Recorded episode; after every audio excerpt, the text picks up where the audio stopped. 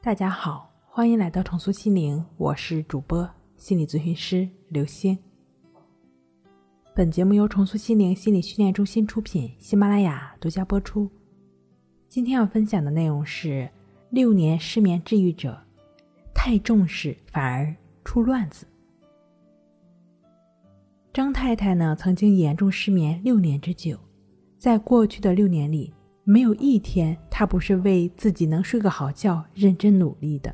但是，就在结束了最后一次咨询时，他向我表示：“老师，我现在终于知道了，我最大的问题就是太重视他了，反而出乱子。”是啊，凡事有度，过度了就会有痛苦产生。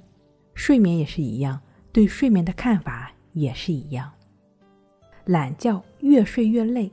有些人睡了十多个小时的觉，却感觉到疲惫不堪；有的想让自己舒舒服服的睡个觉，其实实际上却是越睡越累。人的生活规律和体内激素分泌是密切相关的。当人的生活及作息规律时，下丘脑和脑垂体分泌的各种激素，早上到傍晚呢会比较高，而夜晚到黎明会比较低。如果平时生活规律，到了节假日就贪睡懒觉，就可能打乱体内的生物钟，导致激素水平出现异常的波动。白天激素水平不升，夜晚激素水平不降，使大脑兴奋与意志失调，那晚上就久久不能入睡了。深度睡眠决定质量，睡眠质量好的前提是要保证一定时间的深度睡眠。女人失去深度睡眠之后，可能会衰老的更快；男人缺乏深度睡眠呢，可能会导致脂肪堆积、腰围增加、肌肉松弛、代谢功能也会下降。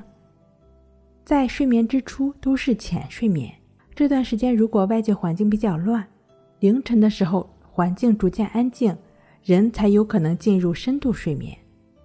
环境从有声到无声的变化，就是进入深度睡眠的。重要前提。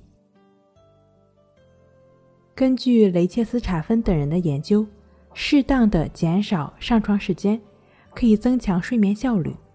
如果你总是在床上辗转反侧，不然稍晚半个小时上床，这半个小时你可以听听音乐放松一下，或者运用书写法，把自己想说的话、无处安放的焦虑以及各种担心、恐惧通通写出来。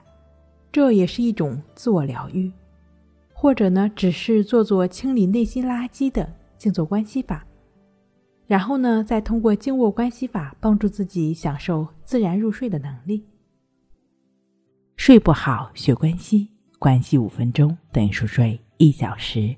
好了，今天跟您分享到这儿，那我们下期再见。